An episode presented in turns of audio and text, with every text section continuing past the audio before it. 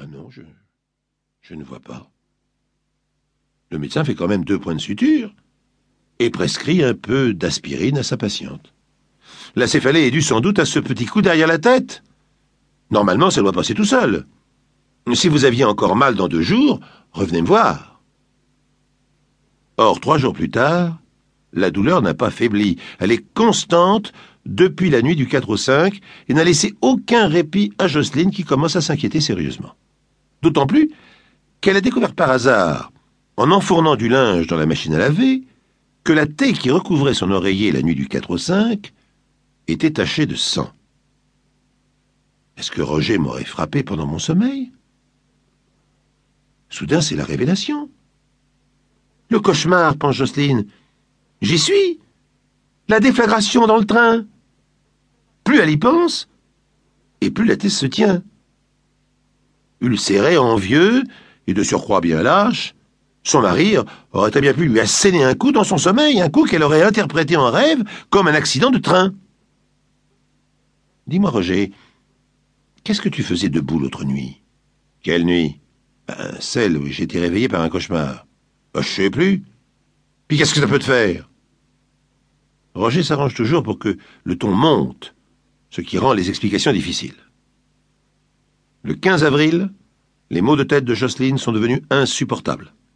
La jeune femme se rend donc à l'hôpital pour y effectuer des radiographies. Or, de façon indubitable, les spécialistes décèlent un corps étranger à l'arrière de la boîte crânienne. C'est bien ce que je craignais, pense Jocelyne. Roger m'aura frappé avec un objet quelconque, au point que des éclats sont venus se loger dans mon crâne. Le lendemain, elle fait part de ses malheurs à sa collègue d'usine. Bien lui en prend. Car au matin du 17 avril, elle perd connaissance en plein atelier. Mise au courant la veille, sa camarade peut expliquer la situation au médecin et Jocelyne est conduite à l'hôpital. Une intervention chirurgicale à chaud permet d'extraire le fameux corps étranger, en fait un, un, morceau de plomb informe, assez tendre et de petite taille. Après quoi la malade est renvoyée chez elle et exemptée de travail pour quinze jours.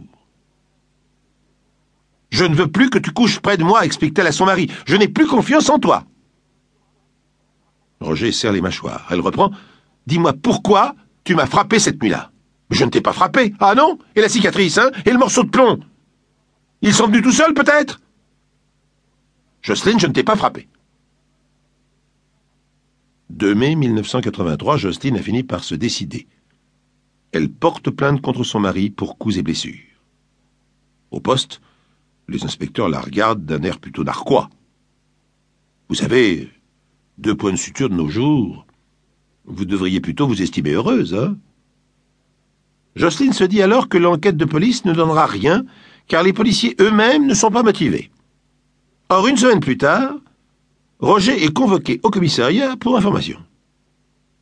Pourquoi ce revirement soudain? Eh bien parce qu'entre-temps, la police a pris note du rapport envoyé par le laboratoire de l'hôpital. Or, les conclusions de ce rapport sont formelles. Le morceau de plomb retrouvé dans le crâne de Jocelyne n'est rien d'autre qu'une balle tirée par une arme de calibre 22. Une balle? Quand on lui annonce la nouvelle, la jeune femme manque de tomber à la renverse. Mais enfin, commissaire, je sais bien, madame, ça paraît peu croyable. Pourtant, nos soupçons du début se sont confirmés, puisque votre mari vient de passer aux aveux. Quels aveux? Écoutez, laissez-moi reprendre du début. Le soir du 4 avril dernier, vous avez eu avec votre mari une dispute violente à propos de sa situation professionnelle. Vu son état de dépression chronique, cette altercation l'a perturbé. Vers trois heures du matin, ne parvenant pas à trouver le sommeil, il s'est remis à broyer des idées noires. C'est alors qu'il a eu l'idée de se suicider, mais non sans vous avoir fait disparaître vous-même au préalable. Jocelyne fixe le commissaire d'un regard ébahi. Un adjoint prend la peine de préciser il nous a dit qu'il voulait vous aider, madame. Ça l'aurait soulagée. Elle ne se serait rendue compte de rien, c'est ce qu'il nous a dit. La jeune femme secoue la tête, interdite. Le commissaire poursuit. Il était trois heures et demie quand votre mari s'est levé sans bruit, a ouvert la porte de l'armoire, puis s'est emparé de son pistolet dans le bas de la penderie. Vous connaissez cette arme, j'imagine. Ben oui.